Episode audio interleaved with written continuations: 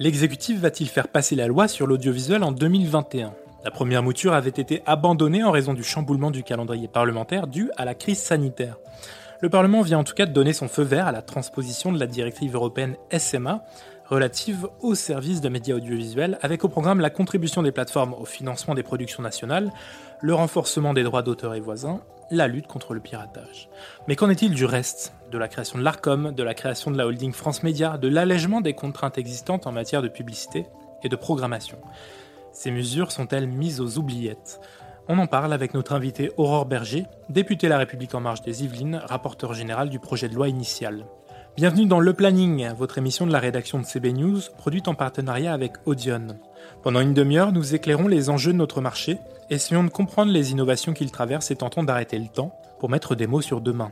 Nous nous intéressons aux acteurs qui ont des choses à dire, qui n'ont pas perdu la foi dans un marché chamboulé, chahuté par les circonstances, un marché qui doit muter. Ici dans le planning, prêtez l'oreille aux acteurs qui rêvent, imaginent et créent notre monde.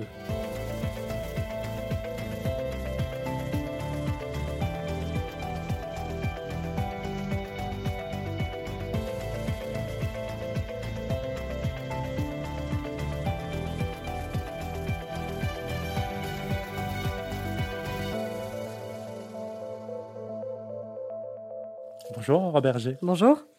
L'exécutif souhaite, semble-t-il, reporter la loi audiovisuelle avant la fin du quinquennat, voire dès 2021, ce qu'on a pu comprendre de vos déclarations chez Public Sénat euh, récemment.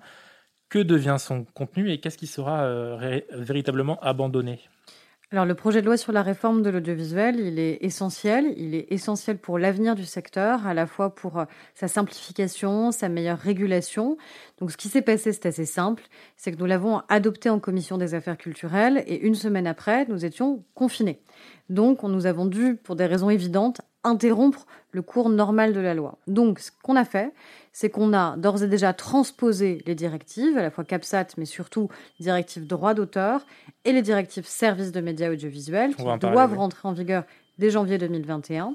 Et on souhaite poursuivre le cours presque normal du projet de loi audiovisuel initial, qui comprendra trois parties. Une première partie sur les nouveaux enjeux de la régulation avec la fusion entre le CSA et la ADOPI et puis des rapprochements puissants entre donc l'ARCOM qui en sera issu et l'ARCEP, c'est le premier pilier. Deuxième pilier, la lutte contre le piratage qui reste un fléau et dont on sait que malheureusement c'est reparti à la hausse pendant les périodes de confinement, que ce soit le piratage des œuvres audiovisuelles, cinématographiques, mais aussi des droits sportifs. On sait à quel point on a un sujet majeur sur cette question-là. Et puis, dernier pilier de la loi, ce sera la modernisation des infrastructures et des réseaux, en particulier la TNT, que certains avaient sans doute enterré un peu trop vite, et euh, le DAB+. Et cette loi, on souhaite qu'elle puisse suivre son cours, donc être réexaminée en commission des affaires culturelles et puis après avancer. On sait qu'on est très consensuel en vérité, on s'entend avec la majorité et l'opposition, on s'entend avec le Sénat et on souhaite qu'elle puisse être adoptée, oui, avant fin 2021. Alors ce sera un texte d'un seul tenant ou plusieurs textes adoptés au cours de l'année? On souhaite qu'il y ait une cohérence d'ensemble, donc un seul texte qui puisse être adopté. On a anticipé en vérité parce qu'il fallait absolument que les directives soient adoptées, à la fois pour respecter un calendrier qui est un calendrier européen de transposition des directives, mais surtout parce qu'on en avait besoin pour soutenir euh, les acteurs audiovisuels et cinématographiques, puisqu'on avait besoin d'avoir aussi un soutien financier renforcé euh, et donc faire contribuer les plateformes et les faire contribuer pas dans n'importe quelles conditions évidemment. Et là, dans la loi de transposition, on a positionné un certain nombre de conditions très claires sur ces sujets. Alors, euh, le, projet de loi, en tout cas issu de la commission, évoquait un pôle public réorganisé et renforcé avec euh, la création de la holding France Média. Ça, c'est un sujet qui semble être abandonné Écoutez, en effet, ça ne fera pas partie euh, de la loi audiovisuelle qui sera présentée par, par l'exécutif très prochainement.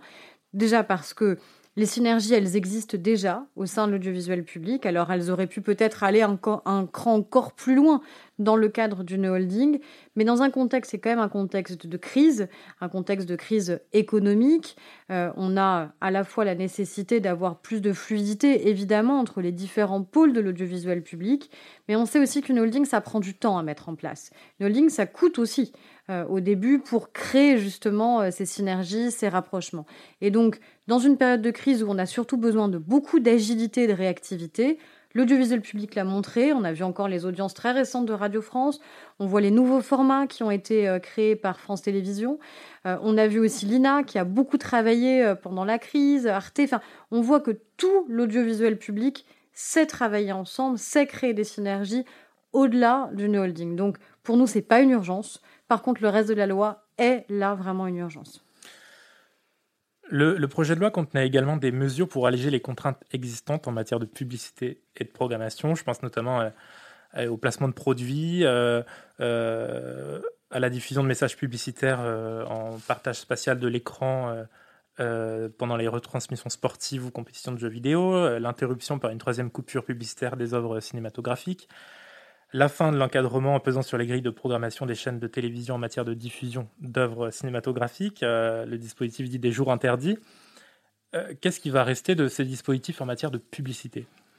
Alors, il y a deux dispositifs différents. Les jours interdits, ça concerne pas la publicité et les autres que vous avez évoqués, oui, ça le concerne directement. Ce qui est vrai, c'est que le projet de loi, il visait aussi à rééquilibrer, rééquilibrer entre nos acteurs historiques qui contribuent au financement de la création et de l'information.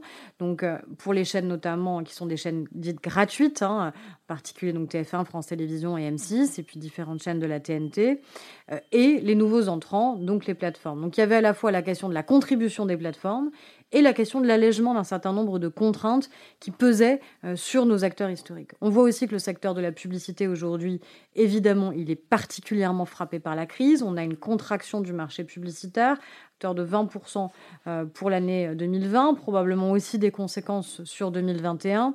Donc il faut savoir apprécier comment on peut faire en sorte à la fois de permettre finalement que nos acteurs historiques n'aient pas, ne partent pas avec des boulets aux pieds, comme certains le disent, n'aient pas trop d'entraves.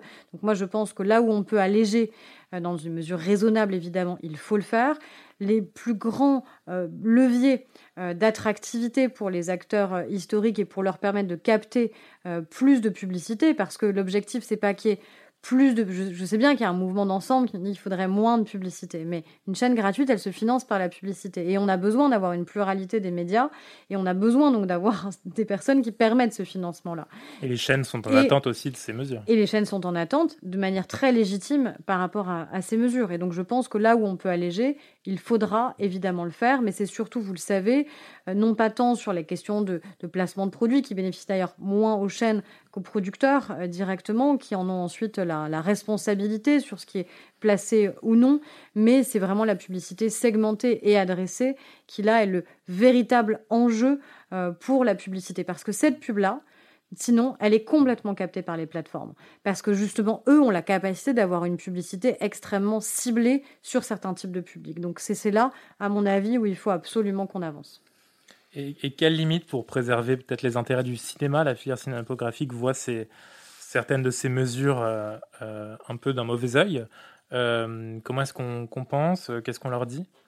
Alors, la, mesure en fait qui a, vraiment euh, fait débat avec le secteur cinéma, c'est évidemment pas la publicité euh, segmentée, euh, ciblée, parce que ce qui permet de renforcer les acteurs historiques permet aussi de renforcer le financement dans la création, que ce soit audiovisuelle ou cinématographique. Et donc, avec des acteurs historiques qui ont perdu dans la crise du fait tout simplement de la contraction du marché publicitaire, on a tout intérêt à ce qu'ils puissent être renforcés. La question, c'était la troisième euh, coupure euh, de pub dans les films. Est-ce que ça, il faut l'autoriser ou pas?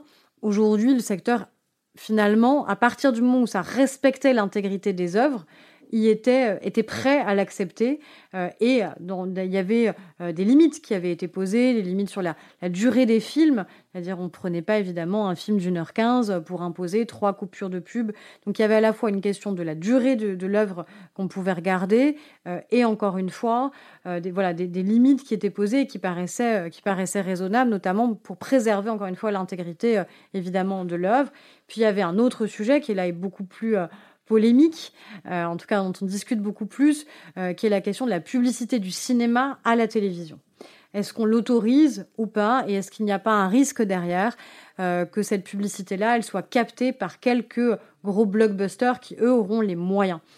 Moi, ce que je crois, c'est qu'il faut peut-être aller sur une voie d'expérimentation pour le permettre. Déjà, parce que aujourd'hui, les plateformes, elles peuvent faire de la publicité. Netflix peut euh, faire de la publicité pour les œuvres qu'elle diffuse sur sa plateforme euh, sur toutes les chaînes historiques. Alors que le cinéma, lui, n'a pas cette opportunité-là. Donc il ne peut pas aller chercher aussi ce public-là ou ces nouveaux publics-là. Et donc je crois que dans la capacité qu'on a à aller chercher des publics, à aller élargir les publics, ce d'autant plus avec euh, des, chaînes de télévision qui sont quand même très diverses. Vous voyez le nombre de chaînes qu'on a sur la TNT, les différentes typologies de public qui les regardent. Je crois que ça permet aussi à la fois d'avoir une diversité de chaînes dans lesquelles on peut euh, partager de la publicité, une diversité de publics auxquels on peut s'adresser, euh, et qu'on peut encore une fois poser des limites d'expérimentation très claires qui permettent de mesurer l'impact et donc de continuer ou d'arrêter cette disposition. Et on a également la création de l'ARCOM dont on a déjà un petit peu parlé, euh, fusion de la ADOPI et du Conseil supérieur de l'audiovisuel une disposition qui, visait également à améliorer la lutte contre le piratage. Euh, vous en avez parlé. Euh, est-ce qu'on a un calendrier sur cette euh, création? Est-ce que les dispositifs qui ont déjà été prévus initialement vont un petit peu évoluer Ce que je vous disais, c'est qu'on souhaite que la loi soit adoptée et mise en œuvre en 2021. Et donc, évidemment, ça comprendra la création de l'ARCOM, fusion CSA-ADOPI, pour avoir enfin un véritable outil très puissant de régulation euh, sur, euh, sur la question des contenus. Et puis il y a en fait une, vraie synergie qui existe déjà entre la Adopi euh, et, le CSA. Et puis ça permet aussi de voir ces autorités non pas uniquement comme des, gendarmes, mais aussi comme des partenaires, comme la capacité à passer beaucoup plus par ce, type de régulation plutôt que de la surréglementation dont on est souvent très friand dans notre pays.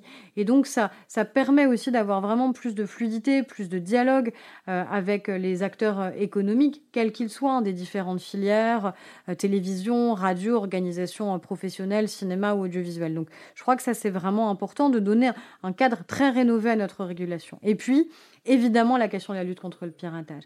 Lutter contre le piratage, c'est pas une lubie, c'est pas quelque chose de ringard, c'est quelque chose qui est essentiel parce que c'est la première captation de valeur en vérité. C'est le premier pillage aujourd'hui des œuvres. Euh, c'est la même chose aussi pour les médias. Donc on a vraiment cette nécessité là d'arriver à protéger nos contenus, pas pour qu'ils circulent moins, mais pour que tout simplement on ait encore les moyens et la capacité d'en financer d'autres. Et donc, ce qui permet par exemple d'être plus efficace dans la réponse c'est-à-dire une fois qu'un juge est déjà intervenu pour supprimer euh, un site qui serait un site frauduleux, illégal, on sait qu'on a un certain nombre de répliques de ce site qui peuvent euh, exister, dit des sites miroirs ou des sites de contournement. Est-ce qu'à chaque fois, il faut vraiment retourner devant le juge pour avoir une nouvelle décision, à nouveau peut-être un an, 18 mois de procédure? Ça n'a pas de sens. Donc on dit à partir du moment où il y a une première décision de justice qui intervient, il faut que pour toutes les répliques, tous les sites de contournement qui ne sont que des copier-coller, eh bien cette même décision puisse s'appliquer. Et là, ça permet quand même vraiment d'accompagner et de soutenir euh, la filière. Est-ce que ça rentre dans ce que vous appelez le, follow the money? Alors ça, c'est autre chose. Follow the money, c'est comment on arrive à faire en sorte que celles et ceux qui seraient des acteurs économiques qui viendraient en financement de sites qui sont des sites illégaux, on peut en fait couper les vivres c'est-à-dire faire en sorte qu'on n'ait pas de publicité. Alors en France, on a des autorités, y compris de régulation de la publicité, euh, euh, la RPP notamment, qui sont extrêmement vigilantes et qui font que vous avez quasiment pas de, grands acteurs français euh, qui vont payer de, la pub, acheter des encarts publicitaires sur des sites illégaux ou frauduleux. Il n'en reste pas moins que des sites qui exploitent en France et sont disponibles en France en quelques clics, hein, notamment de, streaming illégal, eux, continuent à percevoir de la publicité. Donc là, oui, euh, on y travaille de manière à faire en sorte qu'on puisse remonter la chaîne de valeur et couper en fait les vivres euh, de ces sites euh, de ces sites internet. Donc l'idée c'est vraiment de lutter sur les différents plans, lutter dans une logique de pédagogie pour expliquer quelles sont les conséquences de nos comportements individuels en termes de piratage, lutter contre les sites euh, eux-mêmes, à la fois la manière avec laquelle ils se rémunèrent et ils mentent derrière d'ailleurs évidemment à leurs potentiels clients. Hein, parfois il y a des gens qui de bonne foi laissent leur empreinte bancaire sur ces sites internet et se mettent eux-mêmes en risque de phishing notamment et puis lutter aussi contre ces sites en permettant que les décisions de justice soient beaucoup plus rapides, soient actualisées et qu'on n'ait pas une forme de course sans fin contre les pirates. Alors le Parlement a transposé certaines directives et règlements européens, euh, notamment la directive service des médias audiovisuels, fameuse SMA. Pour contraindre les plateformes non linéaires, Netflix, Amazon, euh, Disney, à contribuer au financement des productions nationales, également favoriser le droit d'auteur, les droits voisins, l'irresponsabilité des plateformes, le piratage, la lutte contre le piratage. Dites-nous, qu'est-ce qui est rentré dans le droit français très précisément? Alors, on a transposé euh, notamment la directive euh, service de médias audiovisuels et la directive droit d'auteur. La directive droit d'auteur, elle permet de renforcer en fait les droits à rémunération. Euh, c'est-à-dire à partir du moment où on considère que finalement vous avez perçu initialement une rémunération qui serait jugée exagérément faible par rapport ensuite au parcours que l'œuvre peut rencontrer, au succès que l'œuvre peut rencontrer, alors ça ouvre droit à une rémunération supplémentaire qui peut être un forfait qui aura été négocié ou qui peut être une rémunération proportionnée, appropriée à la valeur économique de l'œuvre. Donc ça, ça ouvre des droits supplémentaires pour garantir que les auteurs et les artistes interprètes, et bien derrière, puissent bien percevoir de manière juste et équilibrée par rapport au, travail euh, qui a été le leur. Ça, c'est vraiment le, gain essentiel de cette directive. puis ensuite, vous avez la directive service de médias audiovisuels euh, qui dit notamment que vous avez une contribution qui sera euh, rendue obligatoire de la part des plateformes avec un vrai changement de doctrine au niveau européen. Auparavant, euh, vous saviez que c'était le pays euh, d'origine euh, qui était celui qui fixait la règle. Donc Netflix est implanté aux Pays-Bas, bah, donc c'est finalement les Pays-Bas qui reçoivent. Non, là c'est le pays de destination. Donc Netflix est peut-être implanté aux Pays-Bas, mais à partir du moment où ils sont tout simplement en France et où leur service est disponible en France, alors c'est en France qu'ils doivent contribuer. Et c'est toute la négociation en cours avec toutes les organisations professionnelles, avec les plateformes et sous l'égide de la ministre de la Culture qui doit permettre de déterminer le montant de cette contribution. On espère être le plus haut possible, mais aussi à la fois raisonnable pour que les plateformes viennent bien exploiter. On parlait de 25% à un moment, 20%. voilà, il y a aujourd'hui sur la table plusieurs options en fonction euh, des droits qui pourraient être acquis par les plateformes, donc soit 20%, mais uniquement avec des droits d'exploitation pour la France, 22,5 ou 25, et progressivement avec des droits et des mandats qui vous permettent d'aller au-delà de l'exploitation en France, notamment sur la, question des droits mondes, et on sait bien que la valeur, elle est là. Donc l'enjeu, c'est non seulement de faire en sorte que ces plateformes contribuent bien, mais qu'elles le fassent dans, dans le respect des règles que nous, nous avons fixées en France et qui ont permis de maintenir la diversité culturelle qui est la nôtre, non seulement en France, mais aussi dans la capacité qu'on a à financer tout le cinéma euh, du monde. Quand vous voyez Ken Loach, euh, par exemple, avec Sorry I il est financé notamment grâce à la France. Ken Loach, il n'aurait pas existé si la France n'avait pas maintenu en fait euh, ces principes-là et permis le soutien justement à la création. Donc, on dit oui au financement des plateformes et on dit sous condition à la fois avoir un financement dédié d'une part au cinéma, d'autre part à l'audiovisuel. On ne veut pas mélanger euh, ces deux euh, volets de financement parce que ce serait probablement très défavorable euh, au cinéma. Le respect de la production indépendante, faire en sorte que nos producteurs ne deviennent pas des producteurs exécutifs mais restent bien des producteurs délégués et puis que la valeur réelle des œuvres qui se trouve notamment dans la question de la, à la fois la durée de détention des droits et la question des mandats, eh bien, ne soit pas captée pleinement par les plateformes. Et une dernière attention qui doit être vis-à-vis des acteurs historiques qu'on évoquait euh, précédemment, pour faire en sorte que tout d'un coup, vous n'ayez pas TF1 qui se retrouve en frontal avec Netflix, ou Canal qui perd tous les avantages comparatifs qu'il pouvait avoir. Parce que ces acteurs historiques, ils sont précieux. Ils sont précieux parce qu'ils financent la création depuis 30 ans dans notre pays, et ils continueront à la financer bien longtemps après Netflix. À l'article 54, la Commission avait également adopté un amendement prévoyant la conclusion de codes de bonne conduite visant à réduire efficacement les communications commerciales audiovisuelles, je cite, relatives à des produits ayant un impact négatif sur l'environnement. Euh, vous avez suivi les débats de la profession euh, sur ces nouvelles régulations dont on parle. Il y avait également une proposition de, Mathieu Orphelin dans ce sens. Euh, on a cité une levée de bouclier plutôt dans le secteur de la publicité. Souhaitez-vous poursuivre dans cette voie? Écoutez, on est déjà dans un moment qui est un moment de crise un moment de crise où aujourd'hui, euh, on a de, malheureusement de moins en moins d'annonceurs. Pour des raisons évidentes, ils sont en crise eux-mêmes. Quand les concessions automobiles sont fermées, évidemment, vous avez beaucoup moins de publicité pour euh, acheter euh, un véhicule quel qu'il soit. Or, ça a un impact direct. C'est un impact direct, par exemple, sur nos radios, euh, dont on sait que le secteur automobile est l'un des premiers pourvoyeurs en matière de publicité. Ça a un impact aussi, évidemment, sur la télévision, quand vous pouvez plus vous rendre dans certaines grandes enseignes, par exemple, de parfumerie, parce que là aussi, ce sont des très gros porteurs en matière publicitaire. Donc il y a déjà ça. Il y a un premier point qui est la crise et le fait qu'il va falloir soutenir les acteurs historiques pendant cette période-là, parce qu'encore une fois, derrière, c'est toute la chaîne qui est remise en question. Le, financement de la création est adossé au chiffre d'affaires.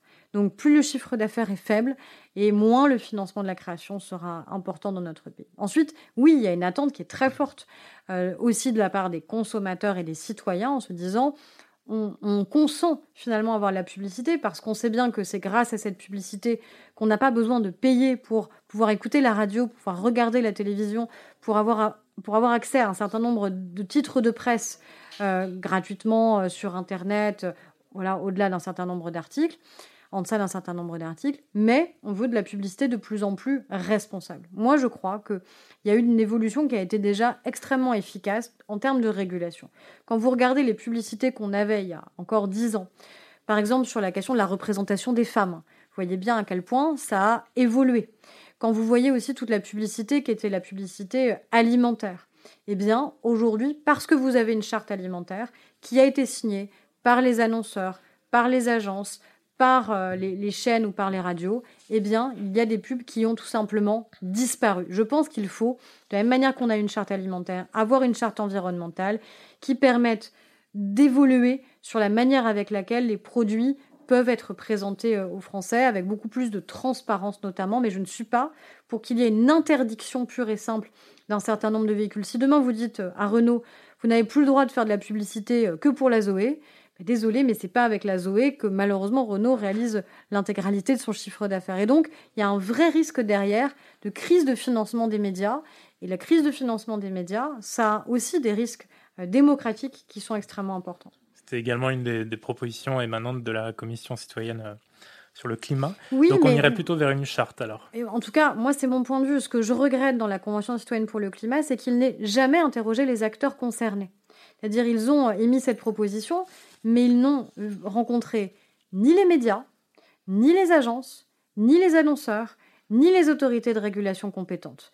Donc on fait des propositions qui sont extrêmement importantes, mais qui peuvent être aussi très déstabilisatrices pour le secteur. Il n'y a pas eu d'étude d'impact. À aucun moment on a évalué quelles seraient les conséquences de la suppression pure et simple de certains types de publicités. Et encore une fois, c'est des conséquences ensuite concrètes, non seulement pour les médias, mais aussi pour les territoires tout simplement, euh, pour euh, telle ou telle implantation ici d'un commerce ou autre. Donc il faut être très vigilant. Oui, il faut avancer. On ne peut pas être un bunker en se disant que non, ces questions-là ne passeront pas, évidemment. Et d'ailleurs, la publicité, elle est particulièrement prescriptrice. Et on voit bien que l'évolution de la manière avec laquelle certains sujets ont été préemptés, adressés par la publicité, a permis le changement de comportement. Je disais sur les questions de, notamment d'égalité entre les femmes et les hommes ou les petites filles et les petits garçons, on a vu des évolutions extrêmement précieuses aussi qui ont été apportées par la publicité. Il faut que ce soit le cas en matière environnementale, mais l'interdiction pure et simple, et en plus dans une période de crise si importante économique et sociale, je crois que ce n'est pas la bonne solution. On parle depuis quelques mois de crédit d'impôt pour les médias, au nombre de deux, à la fois pour les investisseurs dans, la presse, un amendement de votre collègue euh, Céline Calvez, et pour les ménages sur leurs abonnements. Alors, euh, c'est des idées qui, sont, qui semblent être abandonnées, reprises. Très concrètement, c'est ces, Alors, ça a été voté? Voilà. C'est quoi? C'est quand? Alors, c'est déjà, déjà le cas, puisque ça a été voté, vous savez, dans la période de crise, on a eu quatre projets de loi de finances dits et puis là, ensuite, on a voté définitivement le budget de l'État pour 2021. Et donc, on a voté, en effet, un crédit d'impôt abonnement. C'est-à-dire ça vous permet pour un premier abonnement eh bien, de bénéficier d'une défiscalisation en fait de cet abonnement. Et donc ça, c'est à la fois permettre aux Français de prendre le réflexe de s'abonner à des titres de presse, mais aussi dans une période qui est une période de crise où on peut finalement rogner sur un certain nombre de dépenses, tout simplement parce que on, ne sait pas quel sera l'avenir, qu'on a des doutes, mais malheureusement, on sait que les dépenses en matière de culture, en matière de presse, peuvent profondément se restreindre. Donc l'idée, c'est que vous allez pouvoir défiscaliser euh, une partie de l'abonnement média que vous aurez. Ça permet aussi de vous abonner pour vos enfants à un certain nombre de titres. Donc je crois que c'est extrêmement précieux. C'est sur un premier abonnement. Hein, c'est sur un premier abonnement. Et ce crédit d'impôt pour les investisseurs, de quoi s'agit-il? Alors, sur, les investisseurs, il y a eu plusieurs euh, options. D'ailleurs, on avait évoqué un crédit d'impôt justement en matière publicitaire. Finalement, on n'a pas pu le, mettre en œuvre. Euh, mais c'est surtout, euh, on, avait eu et on avait voté un, premier, un crédit d'impôt qui permettait en fait que les dépenses supplémentaires réalisées par notamment les chaînes de télévision, par les éditeurs, eh bien là, que l'écart en fait euh, l'excès, entre guillemets, euh, d'investissement puisse là bénéficier d'un crédit d'impôt. La question est de savoir si on peut permettre de faire durer euh, cette disposition, parce qu'en effet, c'est une disposition qui est extrêmement positive. Elle encourage les acteurs historiques à aller au-delà de leurs obligations. Elle permet donc de renforcer le soutien et le financement à la création. Et je crois que ça a du sens, encore une fois, là, en période de crise, qu'on puisse le, le renforcer et le pérenniser. On a reçu ici même euh, Julia Cagé il y a quelques temps. Elle a fait des propositions pour les médias avec son association Un bout du monde pour agir pour l'indépendance des médias en existant dans le capital des organes de presse, en encourageant les citoyens à rentrer dans, ces, dans, ces, dans ces capitales, à commencer par celui du groupe euh, Le Monde dont elle est euh, présidente de la Société des lecteurs. Est-ce que c'est une idée à creuser selon vous? Est-ce que c'est une bonne initiative? Si les citoyens peuvent évidemment s'impliquer et que les sociétés sont prêtes à le faire, euh, moi, je pense que évidemment, il faut pouvoir, euh, il faut pouvoir l'encourager. Euh, après, vous savez, on a toujours un peu ce soupçon qui existe sur celles et ceux qui détiendraient un certain nombre de nos médias et un excès peut-être de concentration de la part des médias cet excès de concentration, moi, je, ne le perçois pas de cette manière-là, tout simplement parce que, en aucun cas, en aucune manière, il a remis en cause ni la diversité des titres de presse, ni le pluralisme de ces médias. Et après, on a des modèles économiques qui sont différents. Certains qui savent qu'ils sont sur une niche suffisante pour leur permettre d'exister par abonnement ou par achat au numéro sans avoir besoin de publicité, d'autres qui ont besoin de modèles publicitaires pour survivre, d'autres qui ont des grands actionnaires qui les soutiennent. Et vous le savez, dans la période de crise que nous vivons, qui est aussi une crise de la presse, s'il n'y avait pas d'un côté les aides à la presse, qui sont extrêmement importantes, c'est près d'un milliard d'euros que l'État délivre chaque année au titre de presse euh, et dans une totale diversité euh, éditoriale euh, des, médias, des plus connus et identifiés aux plus petits titres de presse en nombre de, numéros vendus chaque année. Et des actionnaires qui acceptent de continuer à les soutenir, nous aurions perdu pour le coup cette grande diversité et cette grande pluralité de la presse. Donc les citoyens soutiennent déjà les, médias via leurs impôts. Bah, De fait, oui, ça c'est une hum. certitude. Hein. un milliard d'euros par an euh, d'engagement de l'État vis-à-vis des aides à la presse qui ont été renforcées en plus là dans la période de crise. Je vous dis, le crédit d'impôt abonnement, c'est un engagement qui est en effet extrêmement conséquent. Alors, vous avez travaillé en agence, agence publique, Spin Tank, euh, Hopscotch. Euh, il y a un sujet en ce moment de harcèlement sexuel et moral dans les agences. Un second MeToo pub euh, avec le compte notamment Balance ton agency qui fait du bruit dans, le secteur. Comment peut-on définitivement clore le problème? Qu'est-ce qu'on peut apporter pour aider le secteur et les femmes surtout qui subissent en grande majorité ces, ces violences dans leur quotidien puisque c'est sur le lieu de travail? Je crois que malheureusement, il n'y a pas un secteur euh, où les femmes ne subissent pas des violences sexuelles ou sexistes. Et donc, euh, suite à MeToo, finalement, on a eu un certain nombre d'enquêtes qui les ont progressivement révélées dans un certain nombre de secteurs. Euh, dans le milieu sportif, c'était le cas dernièrement aussi par rapport à des grands chefs, c'est le cas aujourd'hui sur le monde des agences. Je crois que c'est juste partout.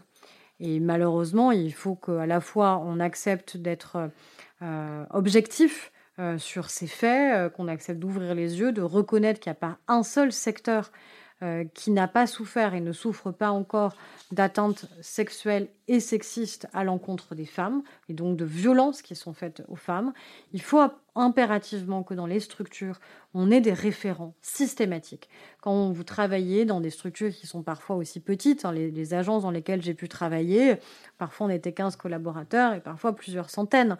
Euh, sauf que si vous ne savez pas à qui vous pouvez vous adresser, parce que vous êtes euh, harcelé, euh, voire plus, par celui qui est votre euh, référent euh, direct, alors vous êtes complètement démuni. Et donc on a besoin que dans tous les secteurs, systématiquement, il y a un tiers de confiance vers lequel on puisse se tourner, vers lequel les femmes sachent qu'elles peuvent parler, qu'elles peuvent parler en toute confiance, qu'elles seront crues.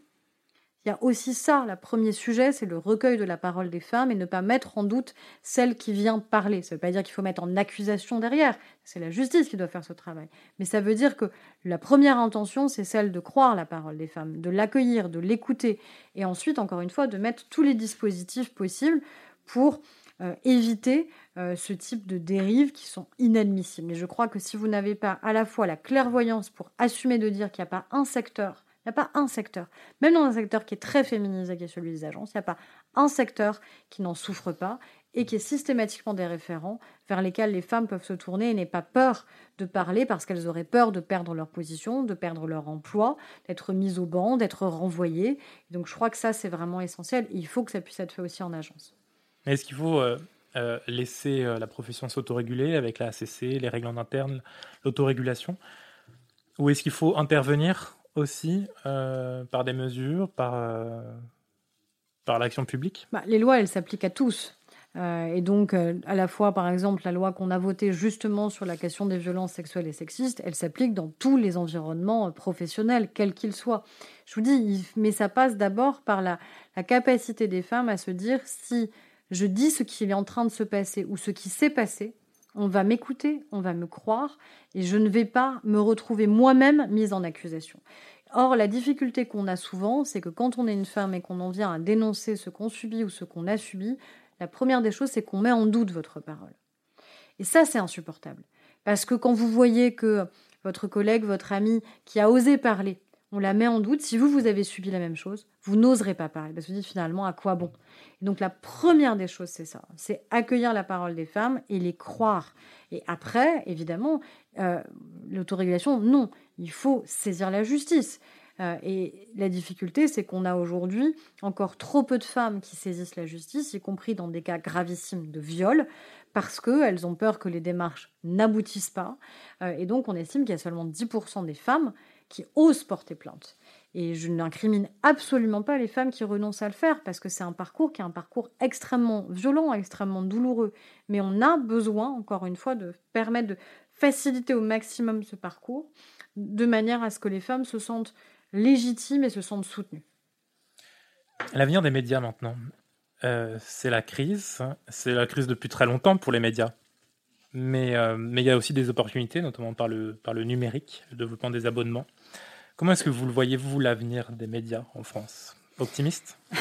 Bah, Il faut être optimiste pour l'avenir des médias parce qu'on a besoin, euh, dans une démocratie, d'avoir une pluralité de médias euh, qui s'expriment. Et la difficulté, les difficultés que rencontre la presse, elles rejaillissent sur nous tous. Parce que quand vous avez des rédactions qui sont de plus en plus contractées, quand vous avez de moins en moins de temps pour écrire, pour rendre un papier, pour vous déplacer, pour enquêter, alors c'est le travail journalistique lui-même qui s'en trouve entravé, euh, et donc c'est la qualité d'information du public euh, qui est elle-même entravée. Donc on a besoin d'avoir une presse euh, qui soit solide. La presse, elle s'est aussi beaucoup renouvelée. Ce qui est intéressant, c'est de voir que de nouveaux titres, ces dix dernières années, ont émergé et ont réussi à le faire. Alors ils le reconnaissent eux-mêmes, hein, souvent sur des publics qui sont des publics plus de niche, mais qui sont quand même extrêmement conséquents et suffisants euh, pour permettre à ces titres d'exister. Le 1, ce qui est intéressant, c'est non seulement la réussite, euh, évidemment euh, économique même hein, du titre et sa qualité, ce qui est intéressant, c'est aussi de voir l'âge du lectorat, qui est extrêmement jeune par rapport à d'autres titres de presse. Donc ça veut dire qu'il y a aussi un appétit pour découvrir d'autres modalités euh, d'expression. Euh, euh, et, ça, c'est plutôt en effet encourageant et positif. Mais on a besoin de, préserver la diversité de la presse. Vous savez, dans le cadre du budget, chaque année, certains parlementaires de droite et surtout d'extrême droite remettent en cause à chaque fois les aides apportées à la presse, considérant qu'on ne devrait plus du tout soutenir la presse. Si demain vous retirez un milliard d'euros d'aide d'État, vous faites mourir la presse parce que euh, l'achat au numéro, euh, l'abonnement euh, numérique ou papier ne suffira pas ne suffira pas pour permettre aux titres de presse, en leur diversité, de continuer à exister et de traverser en plus là la crise qu'ils subissent eux aussi de plein fouet avec la contraction du marché publicitaire. Après, oui, ils doivent aussi faire ce travail de renouvellement pour aller conquérir des publics, mais je crois que évidemment ils le font et qu'ils savent bien aussi que c'est une question de survie pour eux. Merci Aurore Berger d'avoir répondu à, à nos questions. Chers auditeurs, merci de nous avoir écoutés. N'hésitez pas à consulter le site web de CB News pour ne rien rater de l'actualité de notre marché et à vous abonner à ce podcast. À très vite.